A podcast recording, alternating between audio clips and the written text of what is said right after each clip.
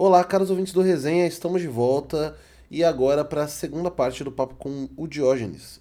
A gente teve uma conversa muito boa e agora partimos para a parte final né, do, do, do papo e as indicações de todos os membros da bancada. Então aproveitem o papo, sigam o Resenha nas redes sociais e até mais.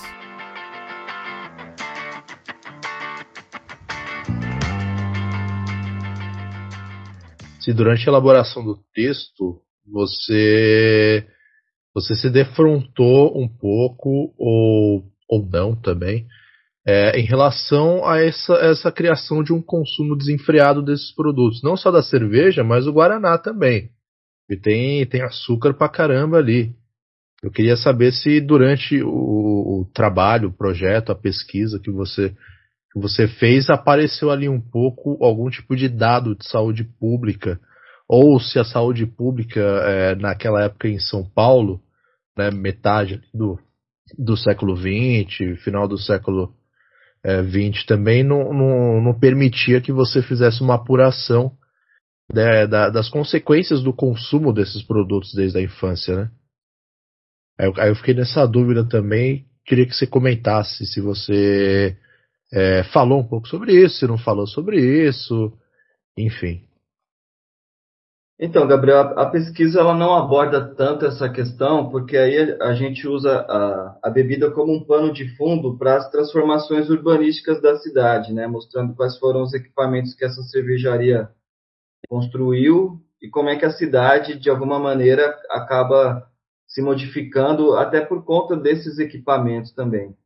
Né? Teria que ter sido feito um trabalho mais voltado para essa questão do consumo uh, do álcool e dessas outras bebidas, que eu acredito que é um trabalho bastante recorrente no grupo de pesquisa do professor Henrique Carneiro, da USP. É, eu, não acabei indo por essa vertente, né? eu fiquei mais nessa questão do patrimônio edificado de uma maneira geral. Perfeito. É, agora a criança atentada na infância, obviamente, Marina Celestino. Culpa do pai dela, viu, senhoras e senhores? Ela explanou aqui. Ah, não Opa. tem, né, o, o Gá, como a gente ser muito diferente da criação que a gente teve, né? Então eu sou espoleta até hoje e tô nem aí. Quero é que se for. Daí o Lucas vai colocar o, o pi, pi, pi, porque tá faltando palavrão na gravação. Só corrigindo a querida Marina, o Bruno vai fazer a correção e colocar o pi, pi, pi, porque tem pouco palavra na gravação. Ô Diógenes, aí pra, já que você tocou na palavrinha, né, na palavra-chave, na nossa senha do terceiro bloco, eu queria entrar nessa questão do patrimônio, tá bom? É, a questão do patrimônio que você traz na sua pesquisa, né, é, eu queria que você explicasse para os nossos ouvintes, os nossos resenhers, que, assim, né, a gente já tem que partir da premissa que educação patrimonial é uma coisa que fica faltando nas escolas e, consequentemente, que quem pesquisa é que tem mais domínio, né, sobre o assunto, né, essa questão do patrimônio fica um pouco à margem na, na nos nossos conhecimentos básicos, né. Então, eu queria que você explicasse para os nossos queridos resenhers o que é um patrimônio industrial, o que, que faz parte, né?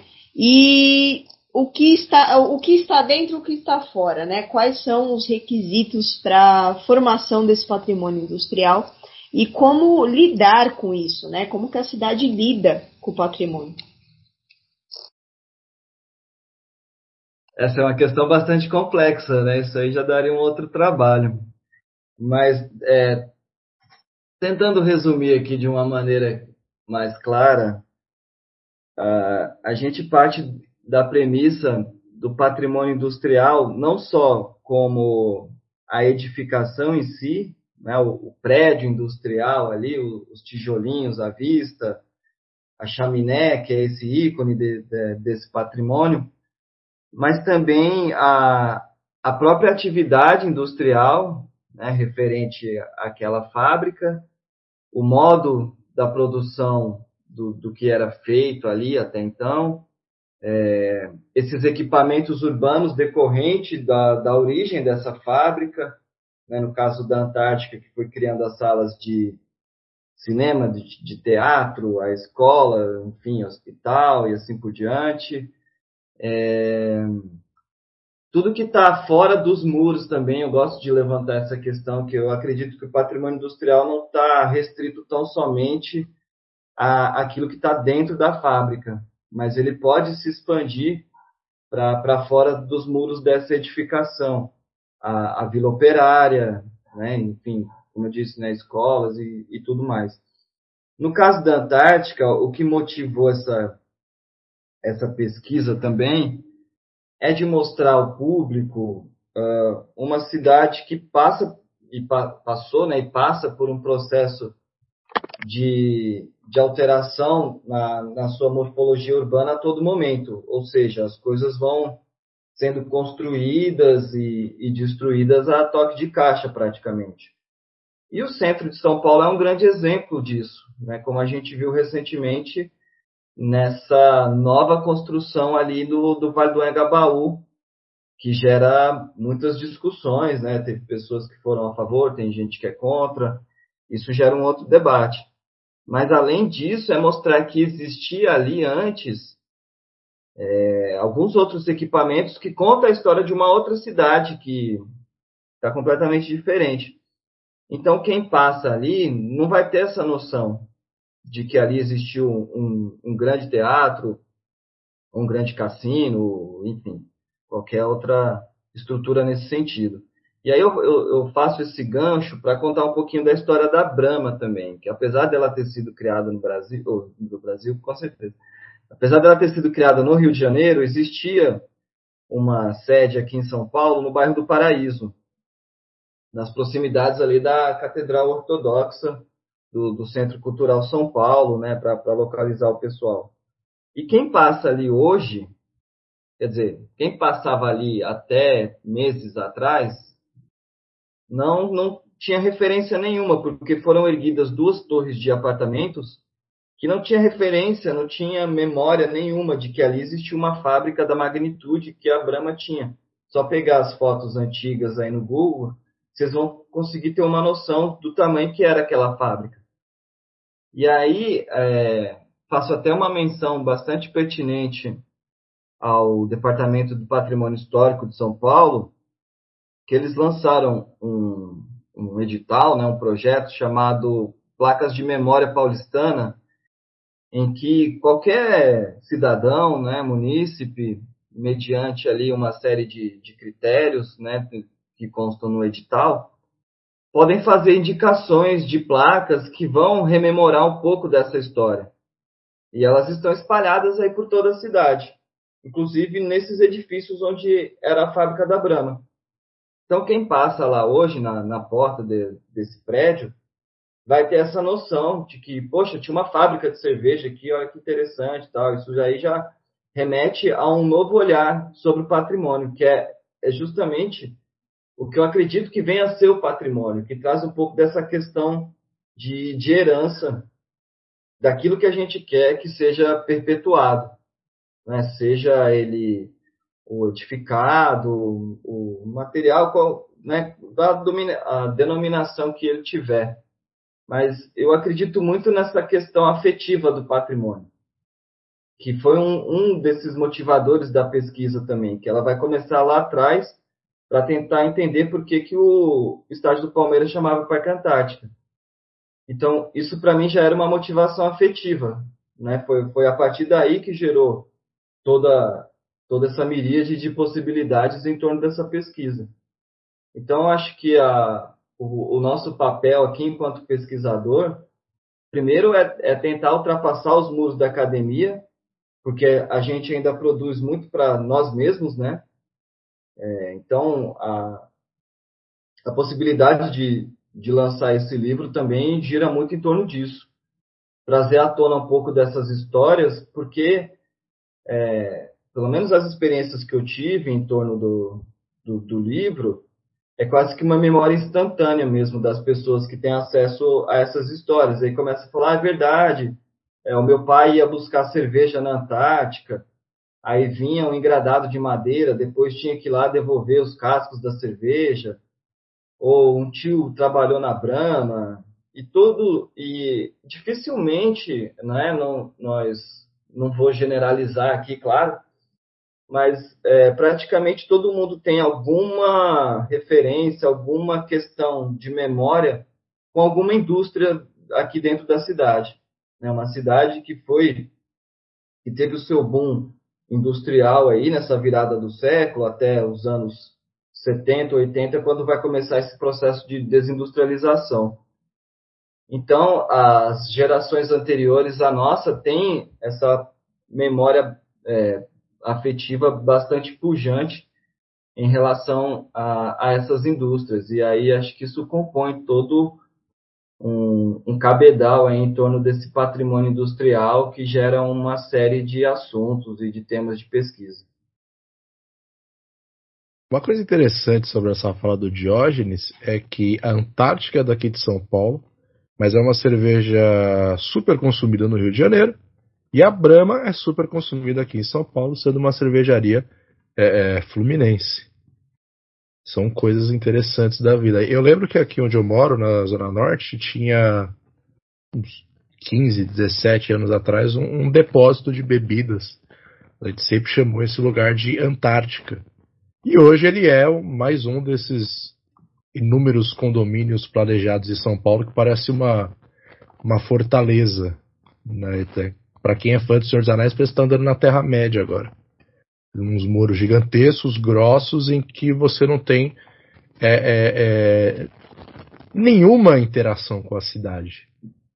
Eu acho que é, o, o fato de não ter essas placas de memória pode acabar acarretando essa perda de vivência na cidade também que é, o que é tão grave quanto você exterminar uma memória de maneira consciente.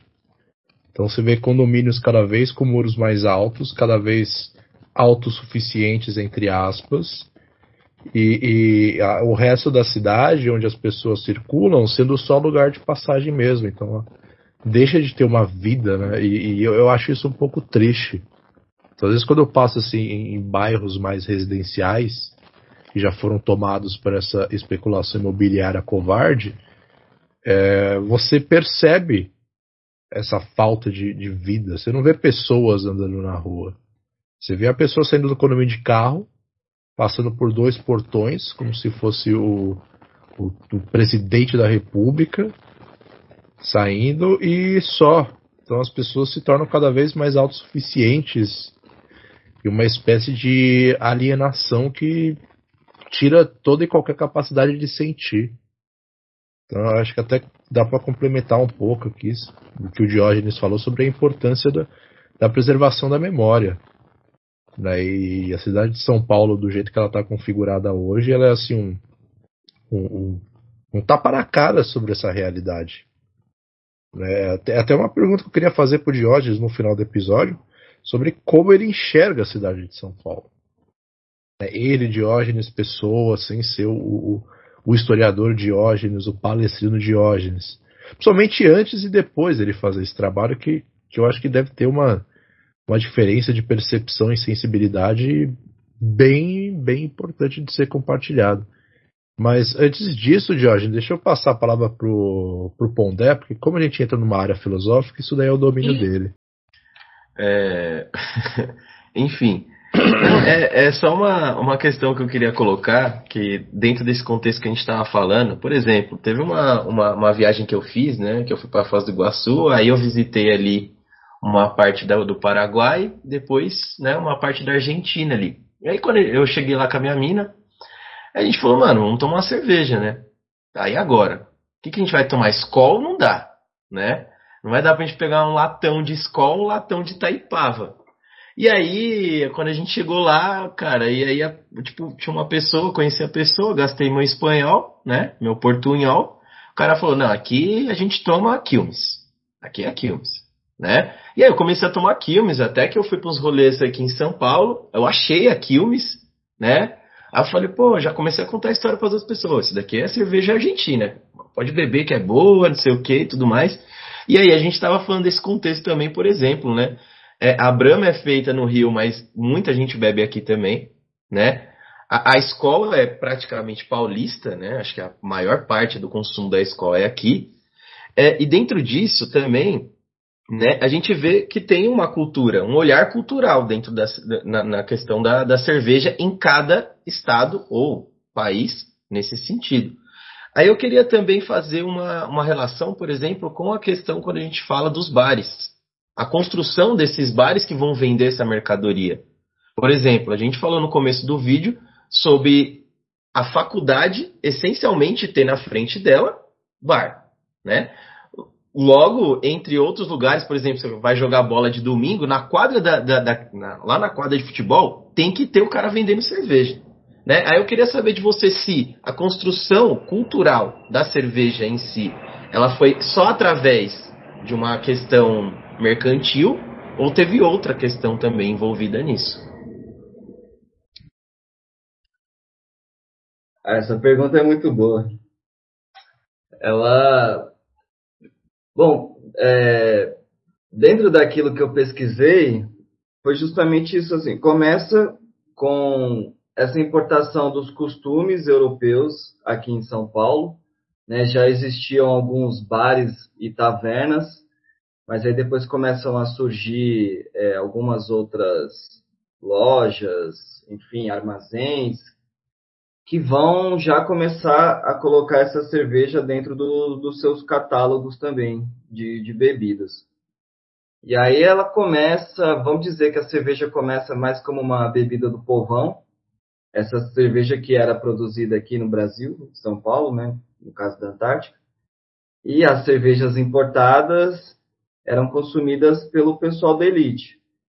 O que, em certa medida, remete até tempos atrás, né? Que a gente mesmo não tinha tanto acesso a essas cervejas artesanais, as cervejas importadas. Né? Você tinha que ir lá no Frangó ou algum outro bar, assim, nesse sentido. E, e a partir do momento em que a cerveja vai ganhando mais público, isso vai se naturalizando mesmo, né? Acaba virando uma questão é, cultural e, e, e, é isso. Acho que não tem algo, não tem, não deve existir nenhum lugar no Brasil em que você chegue e não tem alguém tomando uma cerveja, né? Ela é realmente uma identidade nossa que veio trazida desses imigrantes europeus e que nós acabamos incorporando aqui, diferentemente de outras coisas. Né? Então, não é tudo que, o, que esses imigrantes trazem ou trouxeram que se incorporaram tão bem à nossa cultura como o caso da cerveja. Tanto que é muito comum que a festa acaba quando a cerveja acaba também, né? A cerveja ela é o, o combustível dessas sociabilidades. Né? Uma, uma, vez que não tenha mais a cerveja, o pessoal já, já começa a ir embora, e, enfim, já, a festa já perde o interesse ali. Ou nem, ou nem vai, né? Se você sabe de uma festa que não tem cerveja, você não vai nem se deslocar, nem querer perder seu tempo para chegar num local que não tenha cerveja. Mas é mais nesse sentido, sabe, Pondé? De pensar que existe essa incorporação da cerveja na nossa cultura. É, acho que não tem um momento exato né, para entender quando é que isso acontece. É um processo que vai, vai vindo paulatinamente e que é, chegou e ficou, né? Tanto que é, aí, atualmente a gente tem o que? Esse processo de, cerveja, de micro cervejarias que estão voltando e que estão surgindo, coisa que é importante salientar isso também, que é um, uma questão que a gente aborda na pesquisa, ah, essas cervejarias maiores, no caso da Antártica e da Brahma, elas faziam esse processo de, de se apropriar das cervejarias menores e trazê-las para o seu portfólio, né? E um exemplo clássico disso é a original, que muita gente acha que pelo nome era o primeiro rótulo da Antártica né, por, se, por se chamar original. Só que, no entanto, a original era da cervejaria Adriática, que é uma cervejaria lá de Ponta Grossa, no interior do Paraná, e que existe até hoje. Então, a Antártica ela vai comprar a Adriática ali no final dos anos 60, mais ou menos. E aí ela só fez uma transformação visual ali no, no rótulo, né? Ela colocou a faixa azul transversal, que já era uma característica da, da Antártica, que aí sim é um, um dos primeiros rótulos da Antártica, que é essa, essa faixa azul, manteve o nome original e colocou o logotipo da Antártica. Mas como hoje é, praticamente tudo aqui no Brasil é da Ambev, a gente também não tem muito essa diferenciação, né? E voltando só um pouquinho ao que o, o, o Barros comentou dessa história da Brahma no Rio e a Antártica aqui em São Paulo, em 1902 a, as duas fizeram um, um acordo que foi conhecido com o nome de Federação, em que representantes da Antártica foram para o Rio de Janeiro e representantes da Brahma vieram para São Paulo. Nesse esquema que não durou muito tempo, porque foi quase que considerado como um cartel, praticamente, para que as duas dominassem aí o mercado cervejeiro, coisa que quase um século depois, né, 90 anos depois, surgiu a criação da Ambev, então acabou dando no mesmo e não, não teve muita salvação.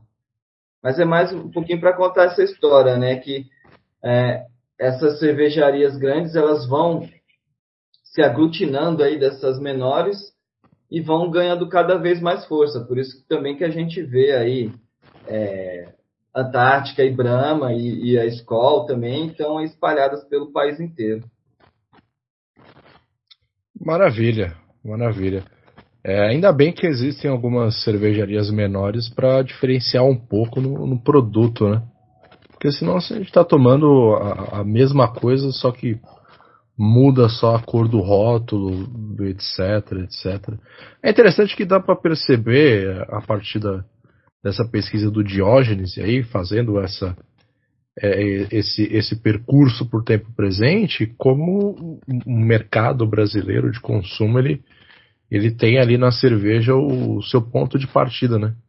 E como ele vai dominando o mercado, como vai criando é, é, marcas gigantescas em que as pessoas simplesmente só consomem, né? Não tem essa, essa percepção um pouco mais profunda de toda essa, essa construção, todo aquele apelo para público infantil e familiar do consumo da cerveja, de como aquilo tinha no princípio um caráter quase um caráter paternalista com os funcionários, obviamente político e de exploração do, do, do, da, da força de trabalho dessas pessoas, enfim. Eu acho interessantíssimo esse trabalho do Diógenes. Interessantíssimo. Só ficaria melhor, Gabriel Rossini, se tivesse uma Brahma duplo malte acompanhando essa conversa. Quem pegou a referência, pegou. É, por favor, Genial. Gustavo Pondé.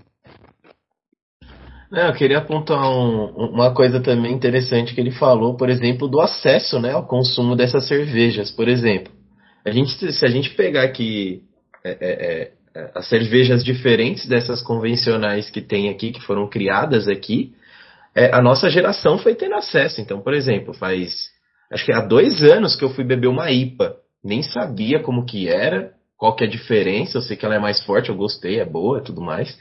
É, é, há pouco tempo também a gente foi tendo acesso com a Heineken, né? Não há tão há pouco tempo, né? Mas antes. Mas ficava também essa questão de classes entre o consumo da cerveja e também dos lugares, né? Então você vai lá em São, você vai no centro de São Paulo, né, cara? Você vai tomar Heineken, você vai tomar, né, cerveja importada, mas se você for aqui na quebrada, ou você toma um latão de Taipava, ou, ou melhor ainda, né, uma duplo malte, né? Então também tem essa questão de classe foi entrando dentro do, da, da, da percepção urbana, né, do consumo da cerveja. Eu achei interessante também. Ah, com certeza. Acho que a partir do momento que você tem essa ampliação do, dos rótulos, né, e do, dos sabores, consequentemente, você vai ter dos preços. E aí não são todas as pessoas que vão ter acesso a todos os tipos e estilos de cerveja, seja por gosto próprio ou mesmo por uma questão econômica. É, tem pessoas que, que, talvez pensam assim, né? vou deixar de tomar um, um, um litrão de taipava para tomar uma latinha de uma cerveja que não, não vai diminuir a minha sede, né? Ou, ou enfim. E aí entra muito na questão pessoal do gosto, né? Uma vez um, um amigo cervejeiro, ele, ele fez essa provocação. Ele falou que cerveja boa é a cerveja que você gosta.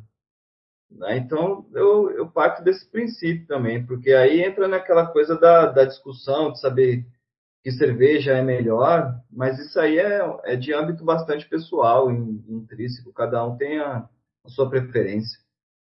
E o seu preço também, né? Maravilha. Um abraço aí para os Playboy de Pinheiros. É, Felipe Vidal, por gentileza, sua pergunta. Para eu fechar minha participação aqui, eu ia voltar um pouco sobre conceito de patrimônio industrial. Eu ia falar um pouco sobre a preservação uh, de, desse tipo de patrimônio aqui no Brasil, fazer essa pergunta pro pro Diógenes, mas me deu um insight aqui, e eu fiz umas pesquisas aqui no celular enquanto a gente estava conversando. É, aqui em Guarulhos, onde eu moro, tem um centro cultural chamado Centro Cultural Adamastor. Não sei se você já ouviu falar, Diógenes. Ele antigamente, acho que eu estava pesquisando aqui, em 1926, que é a abertura dele, é, era uma fábrica de fabricação de um tipo de lã. Acho que é Casimira o nome. Não sei se, se vem de mas em português é Casimira. Aí, o que, que eu. É, e aí me deu um insight, porque talvez esse, esse seja o melhor tipo de preservação de patrimônio industrial que eu conheça, porque hoje é um centro cultural, é um teatro, tem ali algum. tem feiras de. É, feiras culturais mesmo, com produtos indígenas ou de matriz africana e tudo mais, ali onde o pessoal se, se junta ali, faz as compras, se conhece e tudo mais. E ainda continua ali preservada aquela chaminé imensa de tijolinho. É, a parte de fora ali está intacta. A gente não tem mais nada dentro, nada do que era antigamente. Eu não sei se pode se caracterizar como preservação de patrimônio industrial, isso, Jorge, talvez você consiga falar melhor. Mas tá ali, tá preservado, né? Pelo menos a parte de fora, como eu disse. Depois, se vocês quiserem pesquisar aí, para vocês verem que é bem interessante mesmo. E eu acho que é isso, Diógenes. Eu queria saber se isso é um exemplo de preservação de patrimônio é, industrial e se. Eu, eu, sei que tem uns exemplos ruins, como, por exemplo, o que acontece lá para a extensão do Sando, Sambódromo da Sapucaí, lá no Rio de Janeiro, né? Porque eles acabaram destruindo, acho que era a fábrica da Bavária. Não sei se era Bavária ou Brahma, não lembro. Depois você pode me corrigir aí. Uhum. E, é, enfim, acho que o Gabriel vai falar mais sobre isso, mas eu queria saber sobre preservação e se isso é um tipo de preservação de patrimônio industrial. Fechou? É isso. Legal, Vidal. Poxa, é muito legal você lembrar aí do, do Adamastor, porque como eu falei, a minha graduação foi na Unifesp, e aí no período final da minha graduação, o, o campus lá no bairro dos Pimentas, ele estava em reforma, né, para a construção do novo campus. E aí a faculdade, na né, universidade, locou o Colégio Torricelli, que é do lado do, do Centro Adamastor, então, muitas das reuniões de pesquisa sobre essa sobre esse tema, com, com meu orientador, foram ali na, nas mesas do Adamastor. Então, tomei muito café ali no, no cafezinho ali do, do teatro, né, do, desse centro cultural. Eu acredito que sim, que é um exemplo de, de preservação e de requalificação urbana que remete a essas questões do patrimônio industrial né, mantiveram ali a, a, a integridade da, da chaminé, construíram o, as salas, como você bem salientou, e tem um, uma utilização pela população que é, é bastante interessante. Né? Eu me lembro, na época de graduação, sempre tinha movimento ali, né? sempre tinha algumas atividades culturais, enfim. Eu acho que é isso. O, o patrimônio para ele precisa de uma utilização, né, para para até para justificar a sua preservação. Então, a partir do momento em que você traz essas atividades, você dá uma vida nova para esse patrimônio e ali você já também incute essa ideia que foi o que a Marina falou lá no começo da, da, dessa educação para o patrimônio, né? essa educação patrimonial, que é, que é bastante importante, sim. No caso da, da Marquês de Sapucaí, era a fábrica da Brahma, que já havia passado pelo seu processo de tombamento, e aí quando o Rio de Janeiro virou a sede dos Jogos Olímpicos de 2016, foi solicitado o pedido de destombamento para ampliação da passarela do samba e da, dos camarotes, das arquibancadas do sambódromo ali da Marquês de Sapucaí. E tinha uma fábrica no meio, né, no projeto original do Oscar Niemeyer. Então a fábrica foi demolida e a empresa que vai gerenciar os camarotes, por incrível que pareça, é a Ambev né, que abre mão do, do seu patrimônio edificado que remetia ao Império, porque a, a fábrica existia né, desde 1888, se eu não me engano, mas ainda foi, foi antes da, da proclamação da República. E essa, e essa história toda veio abaixo. Então gerou-se ali um, um, certo burburinho, mas depois é, acabou ficando um, não, não teve mais uma discussão mais profunda em torno disso, mas é isso, né? Gera essa discussão sobre o que, que deve ser preservado ou não e, e, de que maneira, né? Quais são as motivações?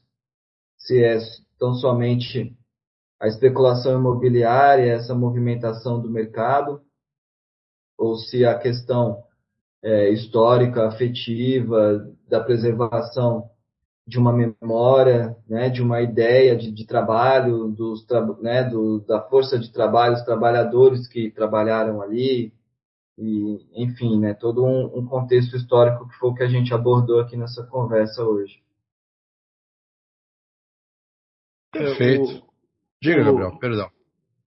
Eu não, eu não sabia do, dessa fábrica da Brahma, mas as Olimpíadas do Rio ela acabou com bastante patrimônio, né? Até não só as Olimpíadas, né? Desde do, do PAN de 2007 vem um, um ciclo de destruir patrimônio, mas, enfim, o Maracanã, o Autódromo de Aquarepaguá, que também era um, um outro espaço, e, e é isso, não, não, realmente não sabia dessa. Eu achava.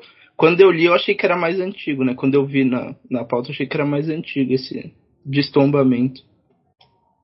E eu acho que no documento lá no final do livro do Diógenes, tem lá os artigos, lá o, o como eles defendem os argumentos deles para tipo, destruir mesmo o patrimônio, que é bem raso.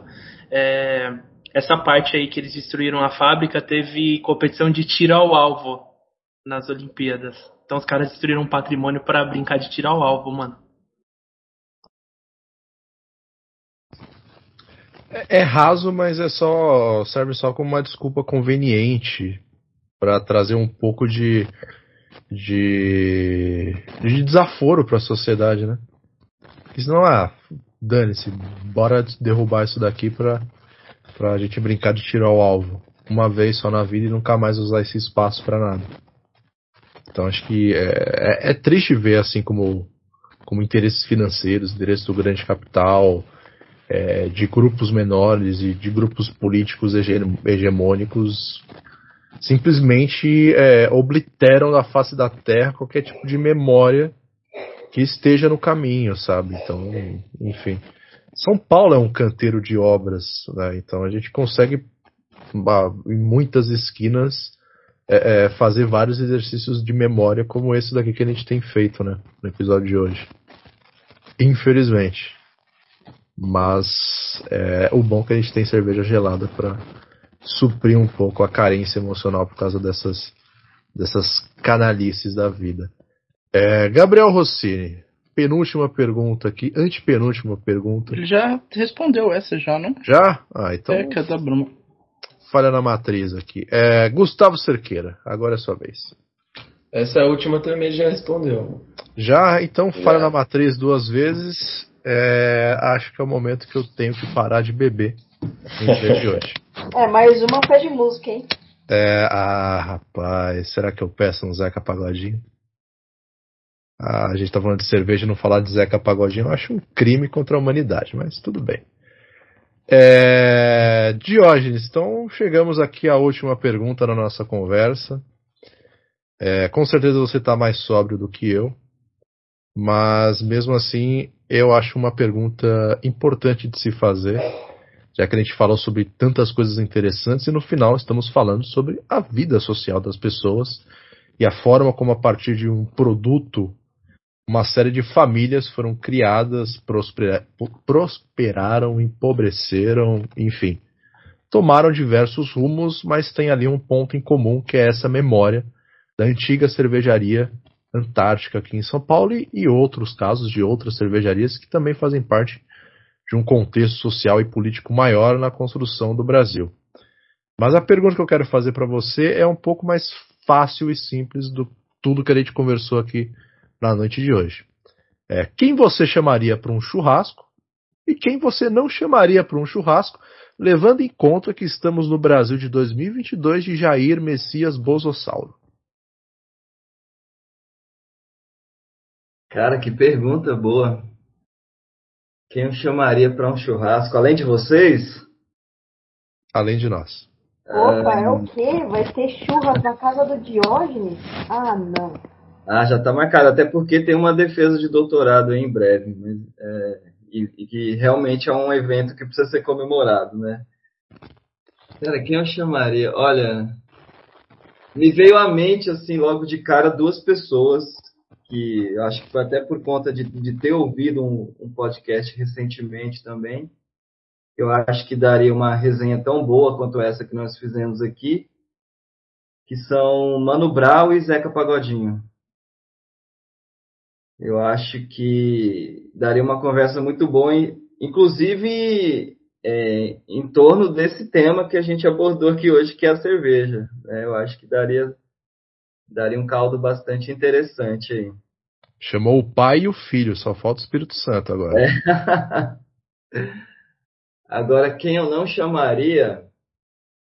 Cara, eu não, não vou dizer uma pessoa em específico, mas eu não chamaria quem ainda acredita que, que esse desgoverno que a gente vive sirva para alguma coisa que não seja para fomentar essa necropolítica é, pela qual nós estamos passando e, e que e que infelizmente né, é, ceifou aí quase que já um milhão de vidas, fora as que não foram contabilizadas.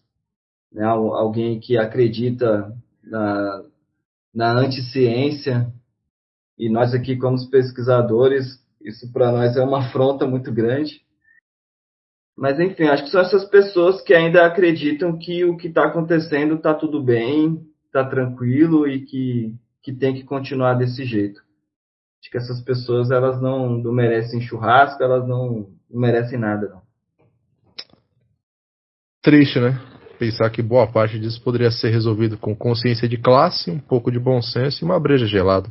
Com certeza, porque acho que é, você falou tudo, é o lance da consciência, né? Eu acho que eles têm a consciência do que o que eles estão fazendo está certo e não se propõem a ouvir um outro, um outro argumento, né? Uma outra ideia, ter essa essa troca, né? Eles se fecharam nessa ideia do governo pela morte e, e, que, e todos nós estamos morrendo.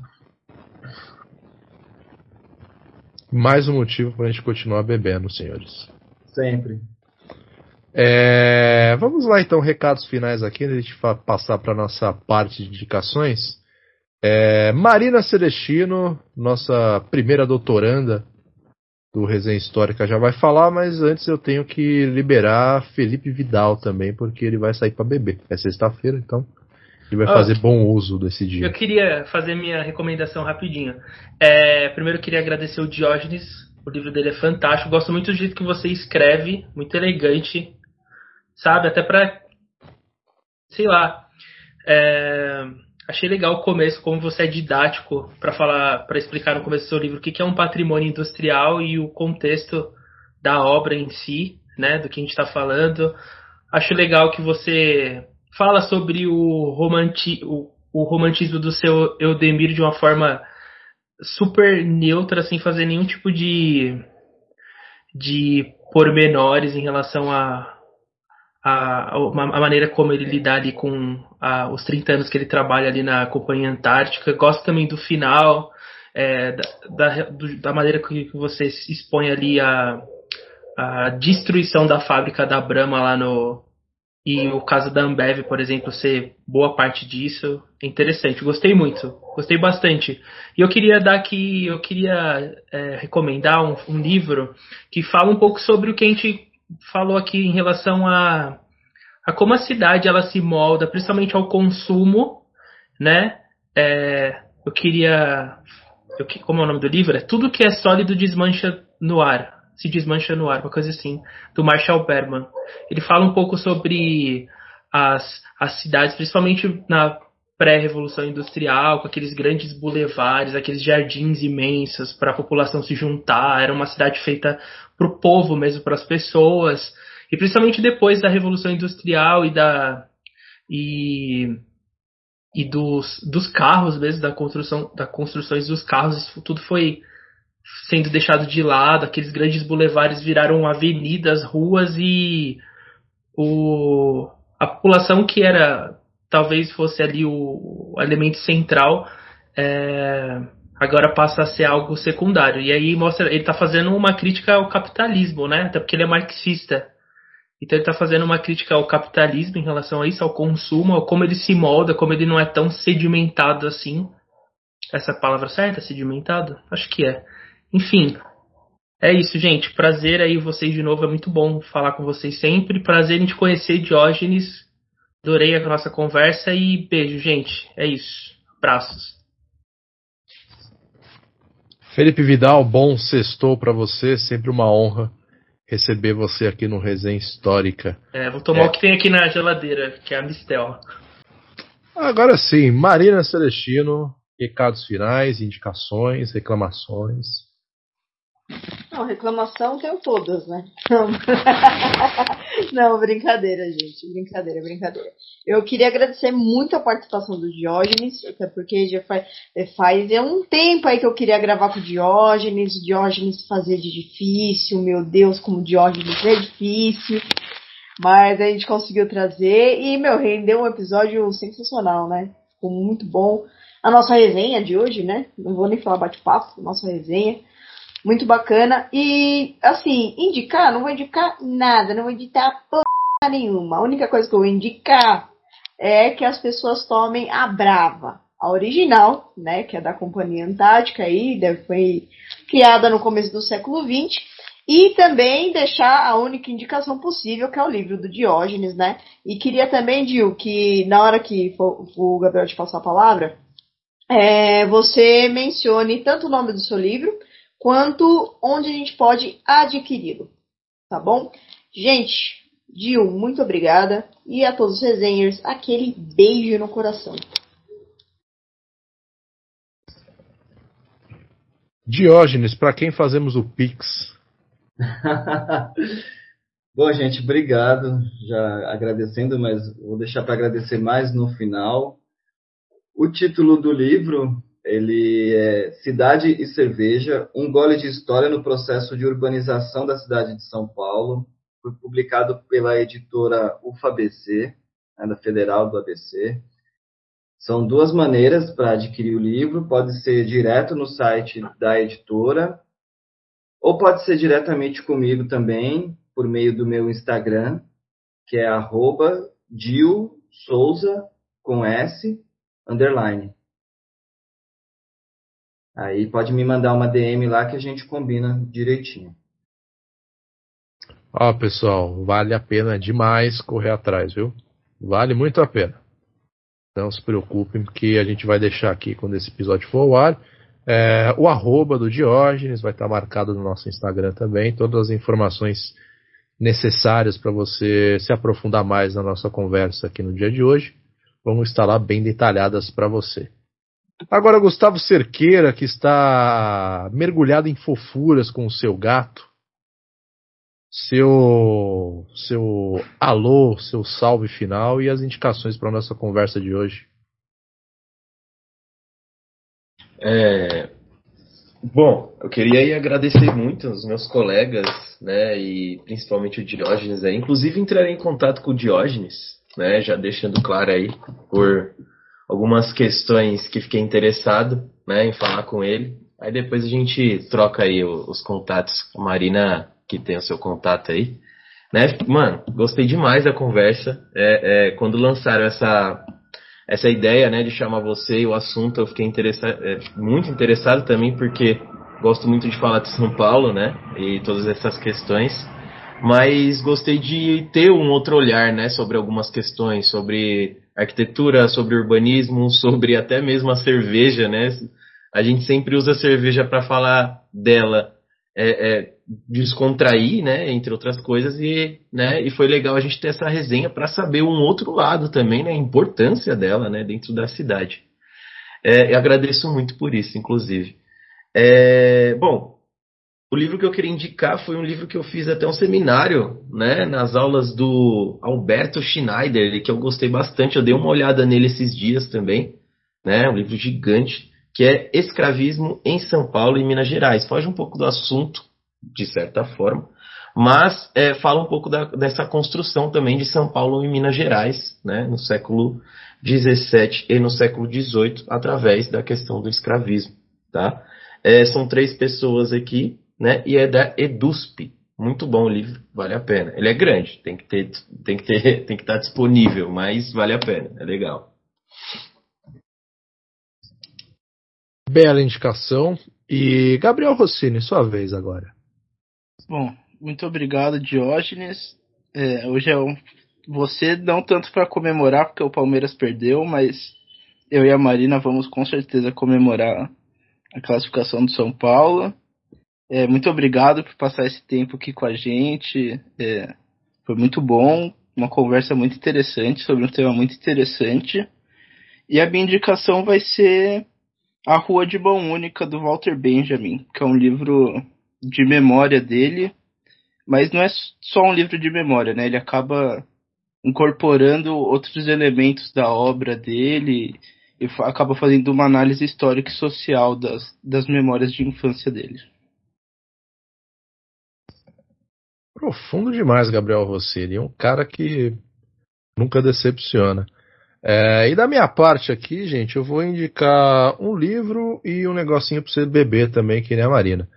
Já que a gente falou um pouco sobre a alienação e a construção de um projeto político de poder baseado na morte, eu vou falar de Achille Mbembe e a sua obra mais conhecida aqui no Ocidente, Necropolítica. Tá? É uma obra fundamental para você entender um pouco melhor como opera essa, esse pensamento no campo ideológico, também no campo prático, é, a respeito da morte de pessoas como prática política de fato, certo? Como algumas vidas valem menos do que outras para manter ali funcionando uma máquina que beneficia muito poucos. E a gente pode falar sobre isso na literatura nacional, o Gustavo está mostrando aqui para mim, a partir do quarto do despejo da Maria Carolina de Jesus, certo? Uma obra fundamental para quem quer entender melhor o que é o Brasil e da onde que vem algumas coisas tão características e semelhantes e não estranhas a boa parte da população. Então, uma boa, uma boa fonte também é o diário de uma favelada, que é o quarto do despejo. E agora, para você ir molhando a garganta entre uma página e outra, eu vou passar aqui uma das minhas brejas favoritas, que não é contratinho da Ambev, graças a Deus, por isso que é uma das favoritas. E como o Gustavo falou da Quilmes, eu vou mandar uma Patagônia. Patagônia Amber Lager. É um absurdo de bom. Como a gente está aqui numa época de inverno, tempo seco, ela vai super bem, certo? Então se você quiser comer com um hamburgão, uma pizza, um torresminho, ou quiser tomar sozinho, em contemplação também, é, desistindo de tudo, jogando tudo pro ar, vai muito bem. Tá ok? Então são essas indicações aqui. Carolina Maria de Jesus, a Chile Bembe e uma Ambelarger da Patagônia, diretamente do outro lado da fronteira. Queria agradecer imensamente a participação do Diógenes. É, valeu super a pena é, conversar com ele no dia de hoje. Espero que tenha sido tão bom para vocês que escutaram quanto foi para nós aqui participar, indagar, conversar, falar besteira, etc, etc, com Diógenes. É, queria também É, agradecer a participação do Felipe Vidal, que já saiu.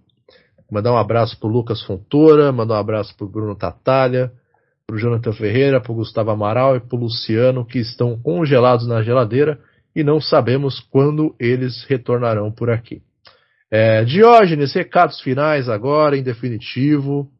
Mandar um abraço para alguém, indicar a sua breja favorita também para nossa audiência. Audiência não, é? Ouvintes. Poxa, eu só tenho a agradecer imensamente aqui o, o, convite. Foi uma conversa muito boa. Espero também que vocês tenham gostado aí do mesmo jeito que eu gostei. Vou, vou beber para esquecer a, a, derrota de ontem e para celebrar a conversa de hoje também, que foi muito maravilhosa. É, eu acabei me afeiçoando, até por conta da pesquisa, muito a original, que é uma das de fácil acesso aí que a gente consegue, né? E, e que tem um sabor, digamos, mais palatável.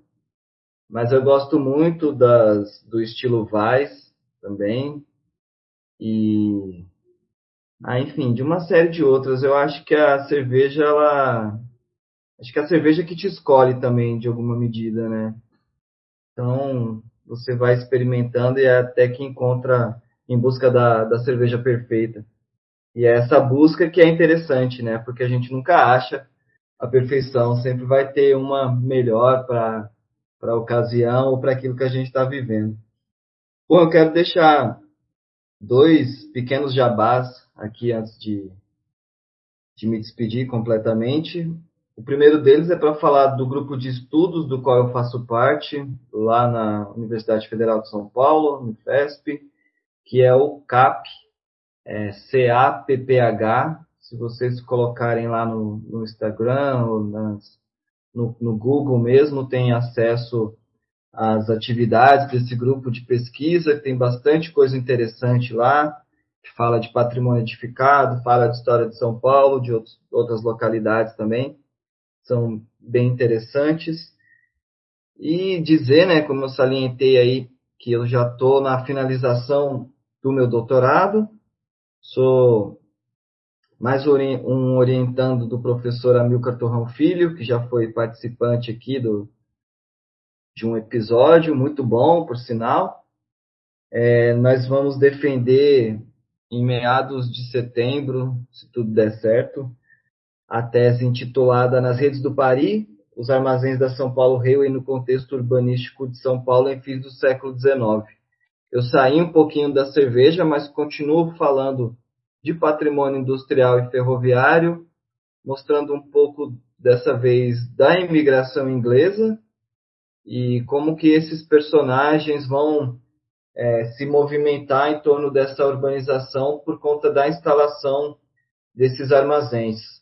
E aí tem elementos referentes à especulação imobiliária que vai moldar essa cidade nessa passagem do 19 para o 20 também a retificação dos rios, a aquisição de terrenos, a criação de companhias estrangeiras que vão, em alguma medida, tomar conta da cidade, uma companhia de gás, a Light, a própria São Paulo Railway e assim por diante.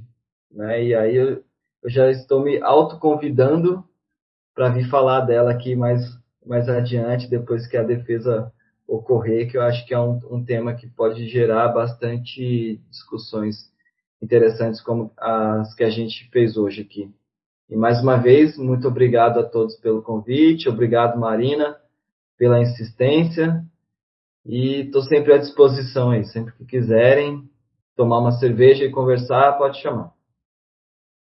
Ó, oh, então setembro, Diógenes Souza estará aqui agora com doutor à frente do seu nome para celebrar e conversar sobre mais um grande trabalho, mais uma grande conquista e com grandes copos de cerveja. Pessoal, então acho que por hoje é isso. Por hoje é só. Espero que vocês tenham curtido. Não se preocupem, todas as indicações estarão na descrição desse episódio. Sigam a gente lá no nosso Instagram, arroba Histórica. Vamos deixar marcado também no post é, na, nessa rede social, o arroba do Diógenes, para quem quiser entrar em contato para buscar mais informações, trocar figurinhas ou fazer uma amizade para tomar uma breja com o nosso caro convidado. A gente vai deixar marcadinho para vocês lá também, certo? Agradecer a Marina, o Gustavo, o Gabriel, o Felipe, a você, caro ouvinte, e ao nosso querido convidado. Não se esqueçam que o Resenha Histórica está disponível no Spotify, no Anchor, no, Cast, no Castbox, no Google Podcast e qualquer outro maldito agregador de podcast que existe no Ocidente. Nos vemos no próximo episódio. Muito obrigado e tchau.